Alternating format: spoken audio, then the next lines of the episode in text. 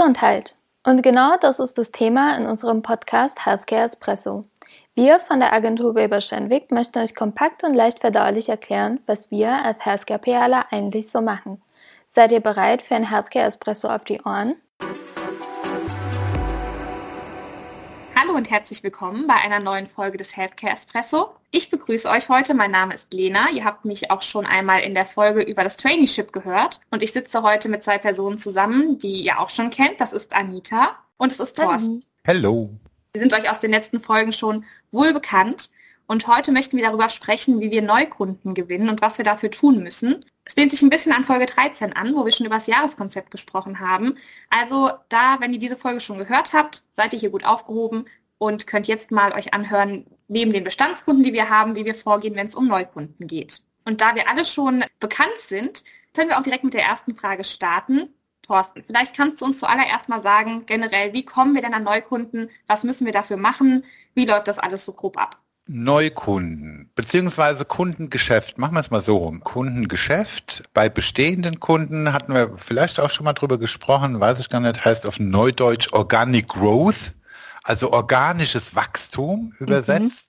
Mhm. Ist es eben so, dass ähm, wenn wir für einen Kunden gute Arbeit leisten und alles super klappt, fragt der Kunde dann oft, hm, könnt ihr auch noch das machen oder könnt ihr auch noch das machen oder könnt ihr auch noch jenes machen? Sprich, das bezieht sich dann auf im Prinzip neue Projekte, neue Produkte oder neue Kommunikationsbereiche, die wir für den Kunden dann mitbearbeiten können.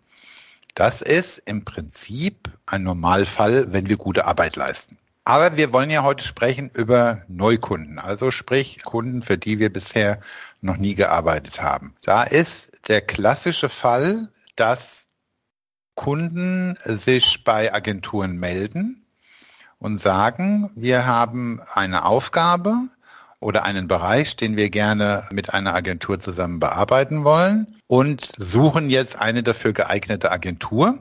Meistens fragen die Kunden mehrere Agenturen an und dann gibt es einen mehrstufigen Prozess, wie sozusagen die Agenturauswahl stattfindet.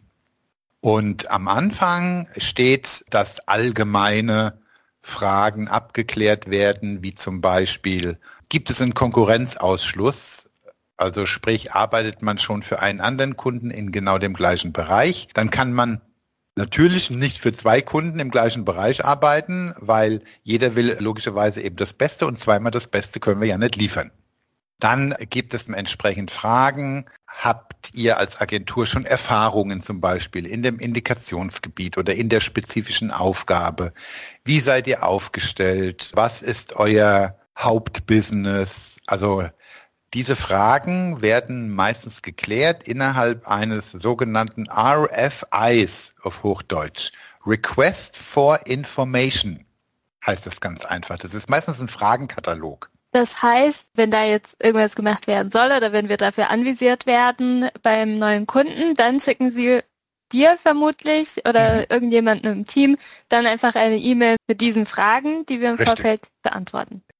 Die Runde wird eigentlich immer gemacht, wenn man sich noch nicht kennt. Also es kommt durchaus eben auch vor, dass wir Anfragen bekommen von Kunden, für die wir mal gearbeitet haben wo die Zusammenarbeit irgendwann mal eben beendet worden ist, weil vielleicht auch das Produkt ausgelaufen ist oder sonstiges. Aber das ist im Prinzip eben der erste Schritt. Dann trifft der Kunde eben eine Auswahl und sucht sich mehrere Agenturen aus und lädt dann, und jetzt kommt's, zum sogenannten Pitch ein. Und was heißt pitchen überhaupt? Oder wenn wir auch sagen, wir pitchen bei Kunde XY, dann bedeutet das, dass wir im Prinzip unsere Ideen, unser Programm, unser, wie können wir die Aufgaben lösen, dem Kunden vorstellen, dass wir in Konkurrenz zu anderen Agenturen, die das dann auch tun, sagen, das ist unsere Lösung für deine Aufgabenstellung und so würden wir vorgehen. Und das findet dann in einem Pitch-Meeting statt, wo wir sozusagen unsere Lösungen dann präsentieren. Und das machen, wie gesagt, mehrere Agenturen. Also meistens ist es so, dass ein Kunde die Agenturen auf drei Stück reduziert. Wir wären auch ein bisschen vorsichtig, wenn dann ein Kunde zu uns eben sagt, wir lassen hier, keine Ahnung, zehn Agenturen antanzen. Dann wäre ich schon etwas vorsichtig, weil im Prinzip ist es so, dass wir ja unsere Gedanken, unsere Ideen etc. vorstellen und in einen Wettbewerb mit anderen Agenturen treten, das ist auch klar. Aber nur einer kann gewinnen. Aber auf der anderen Seite hat der Kunde alle Ideen gehört. Es gehört eigentlich zu einem guten Umgang miteinander, dass da dann in Anführungszeichen auch nicht geklaut wird. Normalerweise. Ich bin jetzt neugierig. Ist dir das schon mal passiert, wo du oh ja. Ideen... Oh ja. Oft? Oh ja. Aber ich werde nicht Ross und Reiter nennen, eben zweimal. Und das ist dann sehr, also mehr als ärgerlich, wenn du da eben angetreten bist und investierst ja auch. Also normalerweise wird ein Pitch honoriert, sprich man bekommt zum Beispiel zwei oder 3.000 Euro dafür. Nicht immer, Oft sagen die Unternehmen auch, nö, entweder ihr nehmt teil oder ihr nehmt nicht teil. Und dieses Pitch-Honorar, man muss sich aber eben vergegenwärtigen, je nachdem, was gefragt ist, logischerweise, den Invest in eine Agentur macht, ist über zehnmal so hoch, mindestens. Also eben von daher gesehen ist es dann logischerweise schon ein Invest, so ähnlich wie bei irgendwelchen Ausschreibungen bei, keine Ahnung, Architekturausschreibungen oder sonst was, mhm. eben, da müssen ja auch mehrere sozusagen antreten. Das ist dann eben der berühmt-berüchtigte Pitch, wo man früher physisch, heute auch virtuell antritt und seine Ideen, sein Programm, seine Strategie, seine Maßnahmen eben alles präsentiert mit dem Kunden, dann auch noch unter Umständen diskutiert. Im günstigsten Fall ist dann auch eine Frage-Antwort-Session hinten dran. Und dann nach dem Entscheidungsprozess erfährt man dann irgendwann, ob man erster, zweiter oder dritter geworden ist. Zweiter ist immer sehr ärgerlich, weil knapp vorbei ist auch vorbei. Aber so kommt man dann zu neuen Kunden in neuen Bereichen mit neuen Aufträgen. Das ist jetzt sehr verkürzt dargestellt, ähm, der komplette Prozess. Das zieht sich über Wochen hin. Ich würde auch noch mal einen Schritt vorher einhaken wollen. Du hast ja gesagt, wir müssen eben schauen, Konkurrenzausschluss, dass wir nicht ein konkurrierendes Produkt oder Unternehmen haben. Du hast gesagt, gut, wenn da jetzt zehn Agenturen pitchen, dann ist es schon ein bisschen suspekt. Aber wenn das jetzt ausgeschlossen ist, ist es ja auch nicht so, dass wir trotzdem dann alles andere machen. Nach was wird es denn entschieden? Wo pitchen ja. wir nicht und wer entscheidet es denn überhaupt?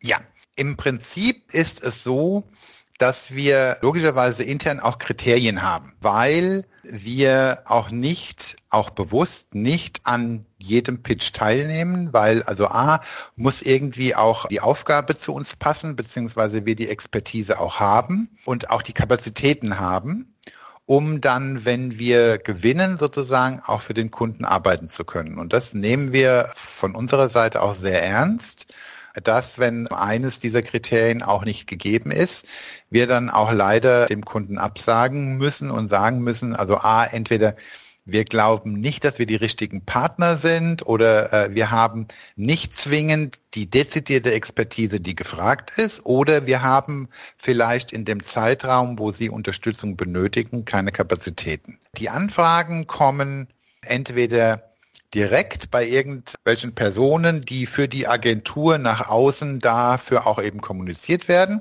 Also entweder eben die entsprechende Fachabteilung direkt oder direkt an unsere Newbiz-Kollegen, die da auch als Ansprechpartner zur Verfügung stehen. Und dann schaut man sich gemeinsam diesen ersten RFI an, um schon mal zu entscheiden, können wir überhaupt? Und wenn der RFI alles beantwortet ist und das Unternehmen wählt Agenturen zum Pitch aus, bekommt man ja auch ein Briefing. Und erst dann können wir direkt sehen, worum geht es überhaupt, welche Zeitraume, welches Thema, was ist gefragt. Logischerweise hat man da eben eine Verschwiegenheitserklärung, ist ja klar. Wir lehnen auch Anfragen ab, wenn wir das Gefühl haben, die Aufgabe passt nicht zu uns oder auch wenn wir zu der Ansicht kommen, das passiert selten, aber ist schon vorgekommen, dass wir aus ethischen Gründen nicht dahinterstehen können. Man kann da nichts vorspielen. Also ich kann jetzt nicht im Prinzip bei irgendeinem Thema, was mir uns widerstrebt, irgendwie so tun, ja, aber ich krieg da schon eben die beste Idee und die beste Strategie hin. Das funktioniert nicht.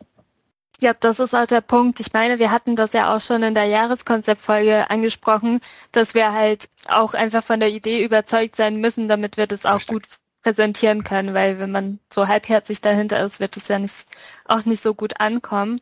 Ich hätte aber eine Frage, weil du sagst, die Aufgabe passt nicht zu uns. Was, mhm. Kannst du das vielleicht nochmal konkreter ein bisschen beschreiben, warum passt es nicht? Weil wir machen ja Fach- und Patientenkommunikation, also das kann ja schon mal kein Ausschlusskriterium sein, aber was entscheidet, dass es dann nicht passt? Also passt zu uns müssen wir von verschiedenen Perspektiven aus sehen. Einmal im Hinblick auf die Aufgabenstellung, auf der anderen Seite ist es auch so, dass wir schauen, mit welchen Mitteln denken wir denn, dass die Ziele auch erreicht werden können? Wenn jetzt die Aufgabenstellung so ist, dass sie weit aus, ich sage jetzt mal, unserem Kommunikationsbereich hinausgeht, müssen wir schauen, haben wir intern Partner, mit denen wir kooperieren können? Oder ist die Aufgabe so spezifisch nur darauf zugeschnitten, dass es eigentlich besser wäre, wenn der Kunde bei einer anderen Agentur anfragt. Die andere Betrachtung ist auch, ob sozusagen, hört sich ein bisschen komisch an, aber ob die Zielstellung, die Überlegungen, die der Kunde getroffen hat, ob die realistisch sind. Also ob wir in unseren Augen sagen, das kann auch funktionieren. Logischerweise finden dazu vorher auch eben Gespräche statt. Last but not least, es ist auch so, letztendlich, es muss auch die Chemie stimmen. Mhm. Machen wir uns nichts vor. Wir sind alle im People's Business und das ist im Hinblick auch auf, wenn jetzt eben die Pitch-Präsentation ist oder eben der Pitch-Termin, ist es ein großer ausschlaggebender Faktor. Auch von der anderen Seite, von der Kundenseite her, ob sozusagen die Chemie zwischen dem zukünftigen Kunden und dem Agenturteam auch in Anführungszeichen stimmt. Da können wir vielleicht dann auch nochmal jetzt genauer einhaken, was dann passiert. Also wir haben jetzt gesagt, wir haben das alles geprüft, das passt, die Chemie stimmt und jetzt wollen wir pitchen und dann passiert ja auch noch so einiges und ich glaube, oh ja. das ist einiges, was nicht so in unserem Tagesgeschäft sonst passiert. Das ist schon ein Ausnahmezustand. Mhm. Und Anita war ja auch vor kurzem das erste Mal beim Pitch dabei. Das heißt, sie kann yes. vielleicht ganz frische Eindrücke, die sie da gewonnen hat, uns mal auch erzählen. Einfach, ja, was passiert dann? Wir machen das jetzt und dann steht man vor einem Projekt wovon man vielleicht vorher noch nichts kannte, wo man vorher noch nicht so viel Expertise hatte. Und was passiert jetzt? Im Prinzip hatten wir ja in der Folge, Lena, die du schon eben angesprochen hast, so ein bisschen auch erzählt, wie kommen wir zum Jahreskonzept, beziehungsweise wie kommen wir zu unseren Ideen und sonstigem. Das ist hier in einem Pitch auch der Fall, aber der zweite Schritt. Der erste Schritt ist erstmal, dass wir uns einarbeiten müssen, also in die Materie. Wenn es eine eben Erkrankung oder eine Therapie ist, die wir noch nicht kennen oder andersrum auch, für die wir vielleicht schon mal vor sechs, sieben, acht Jahren gearbeitet haben, dann heißt es ja nicht, dass die Situation der Ärzte, die Situation der Patienten heute noch genauso ist wie damals. Das heißt also, der allererste Schritt ist, dass wir ziemlich viel nachschauen, recherchieren müssen, analysieren müssen, um überhaupt die Gesamtgemengenlage richtig zu verstehen und auch richtig einschätzen können. Also ich war zum ersten Mal dabei. Das war für mein Empfinden sehr chaotisch von Anfang bis Ende, aber es saß dann, also bei der Prise ja alles gut und hat auch sehr viel Spaß gemacht und genau halt am Anfang, ich glaube, da fühlt man sich oder ich habe mich auch ein bisschen so lost gefühlt, weil ich ja auch die Erkrankung noch nicht kannte, beziehungsweise das war jetzt auch eine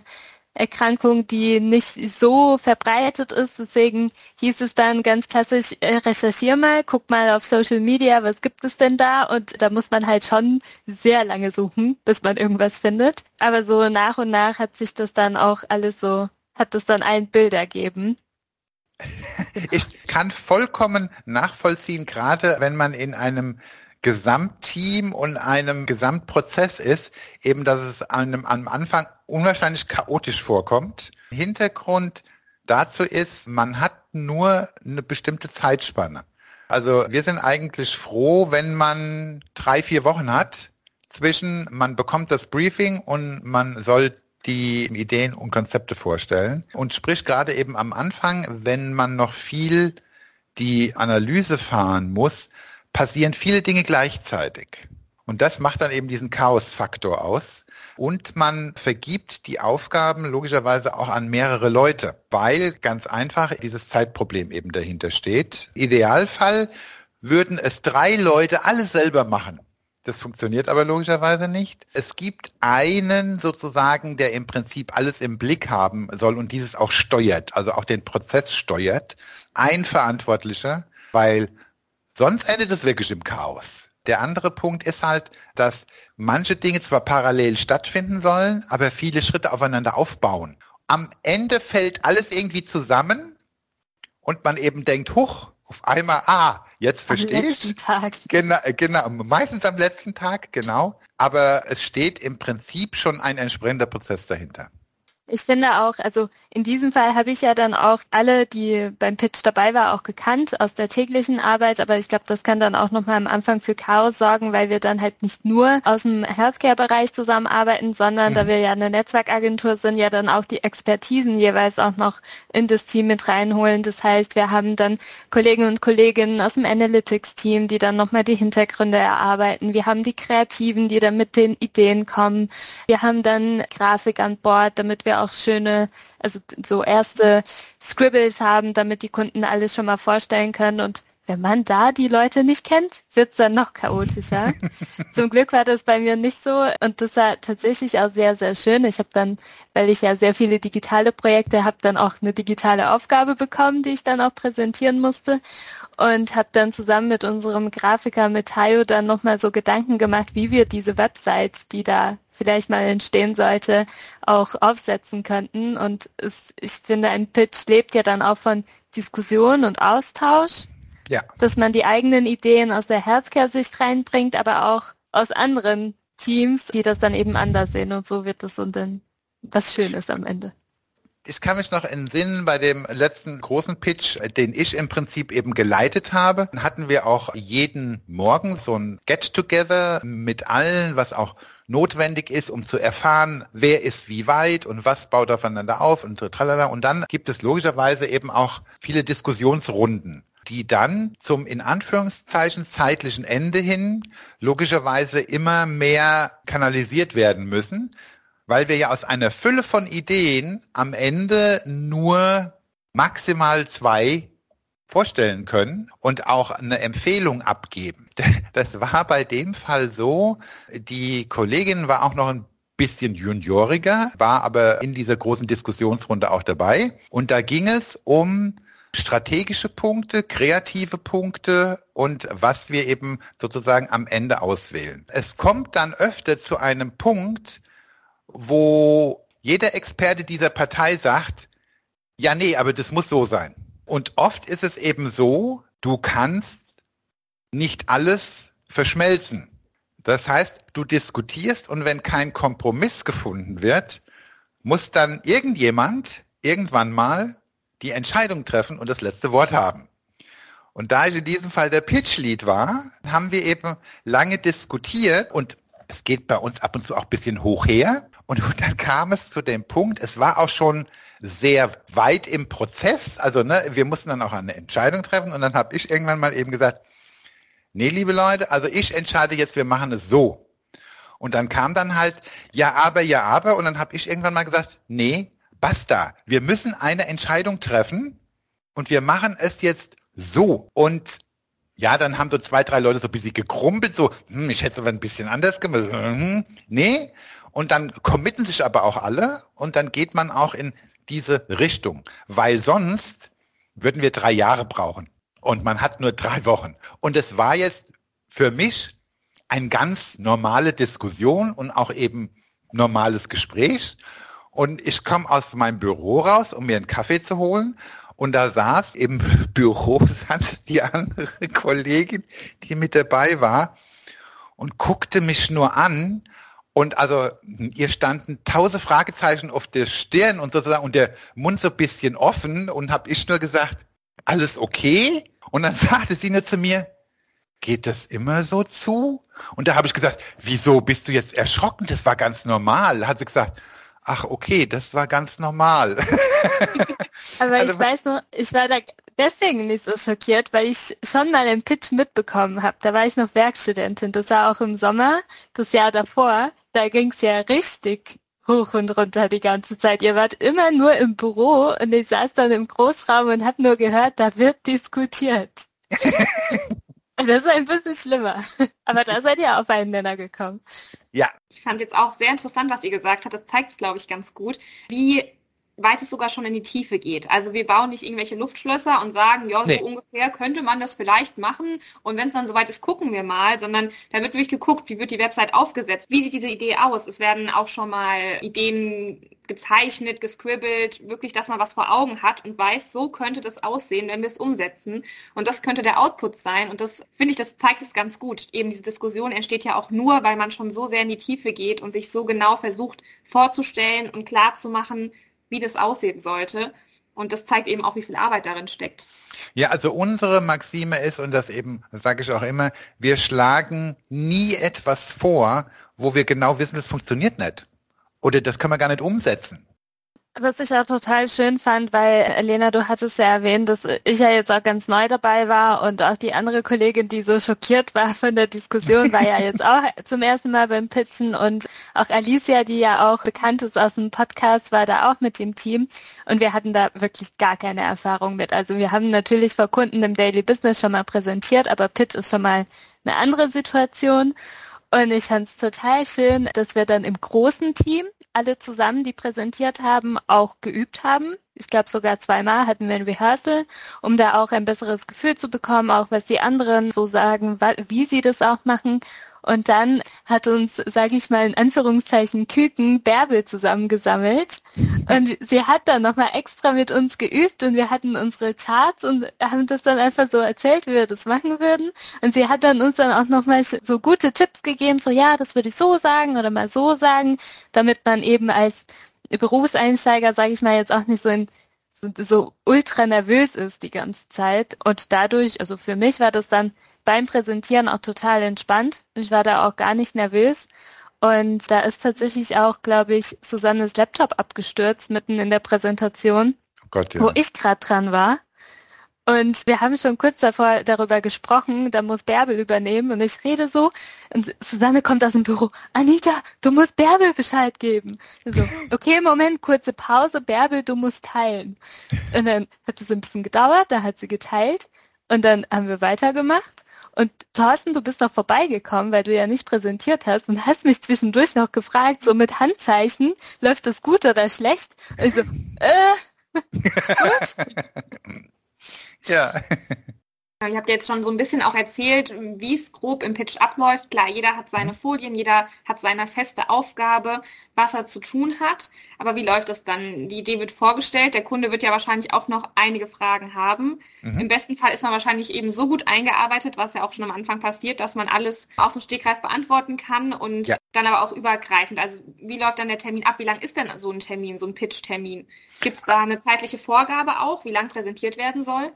Ja, also meistens gibt es eben Vorgaben im Durchschnitt, also kommt auch auf die Größe an, aber im Durchschnitt ist ein Pitch-Termin anderthalb Stunden, wo es heißt, maximal eine Stunde präsentieren, so dass auch noch eben eine halbe Stunde Zeit ist, um Fragen zu beantworten, zu diskutieren. Man sollte aber keine Stunde brauchen. Die Stunde kann man verwenden, wenn es physisch ist.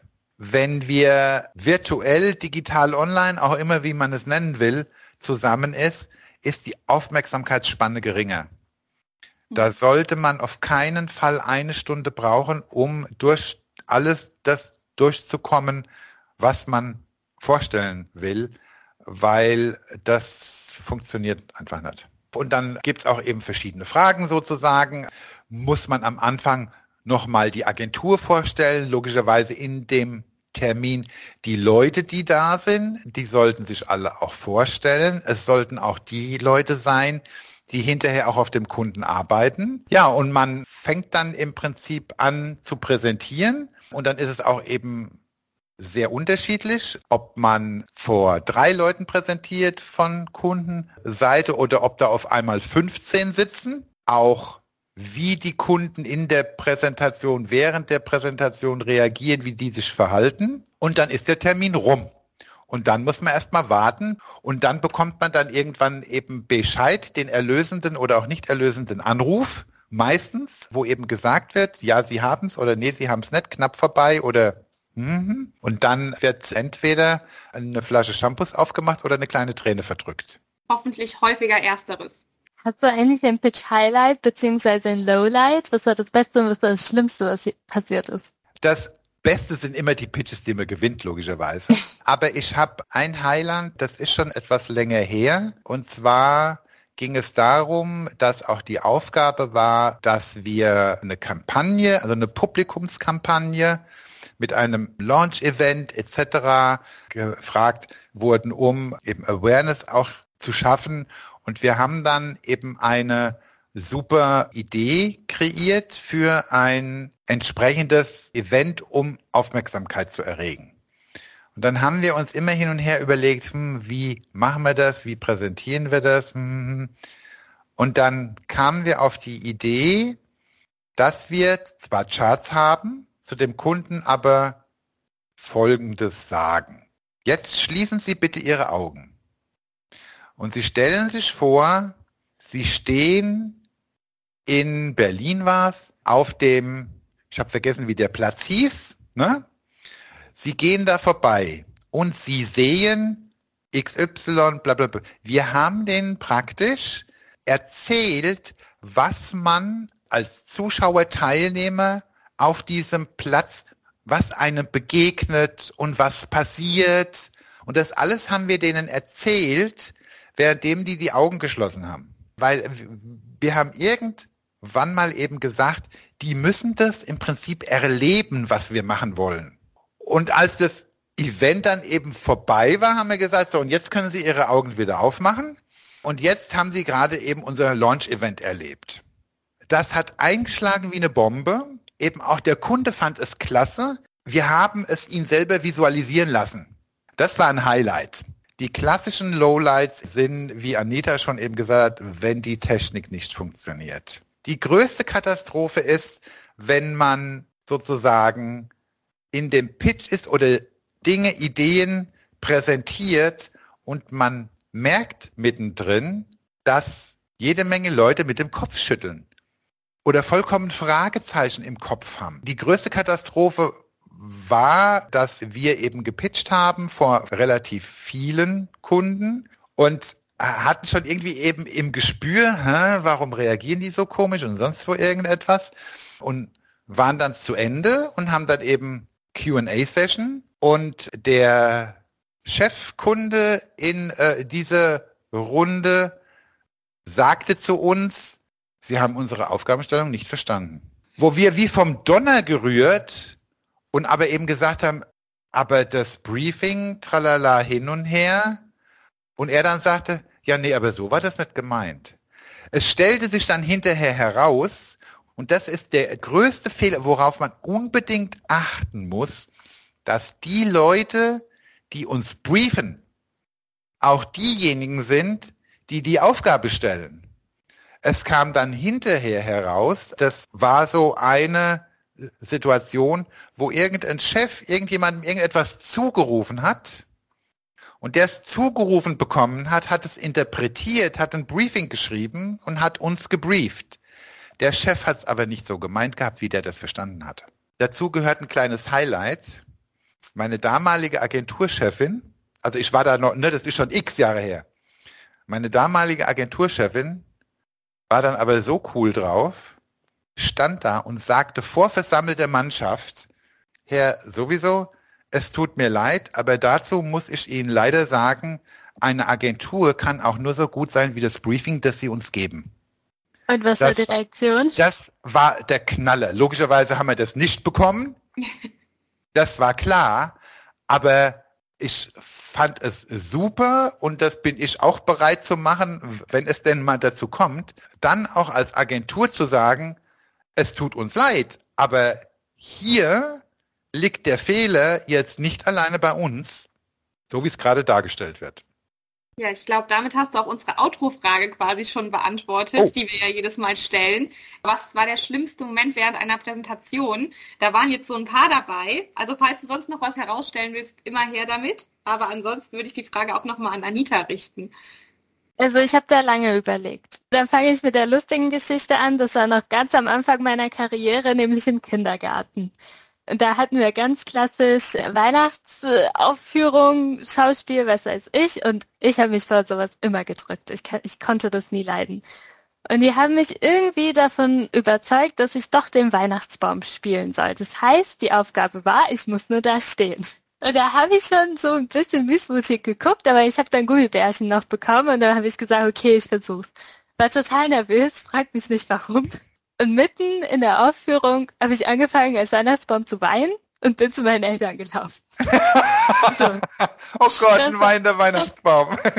da musste ich nicht immer irgendwas sagen oder präsentieren. Ich musste nur da stehen.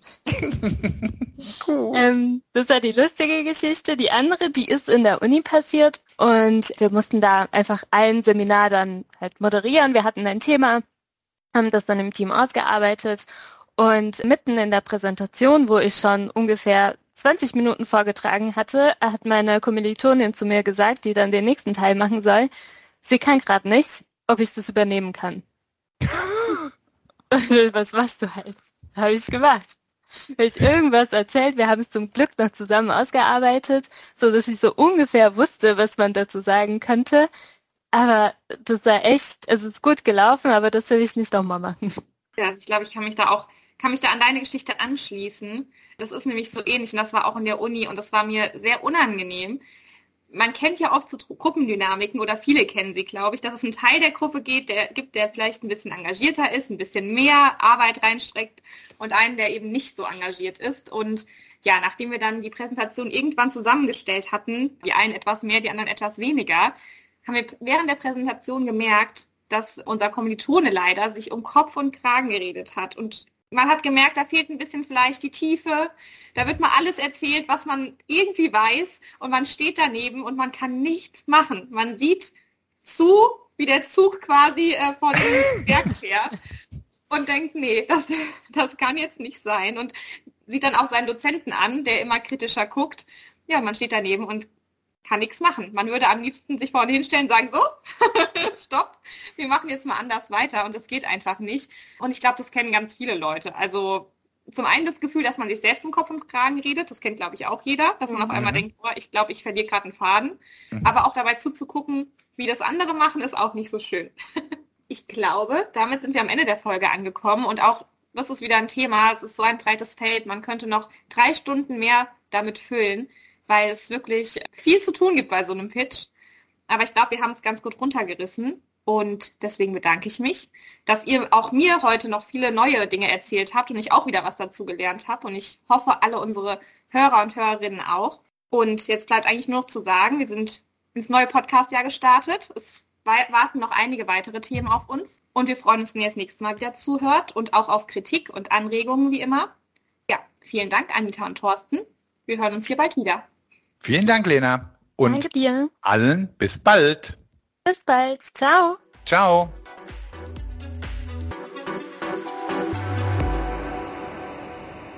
Du findest unsere Inhalte spannend und kannst dir vorstellen, unsere Teams im Bereich Healthcare zu unterstützen.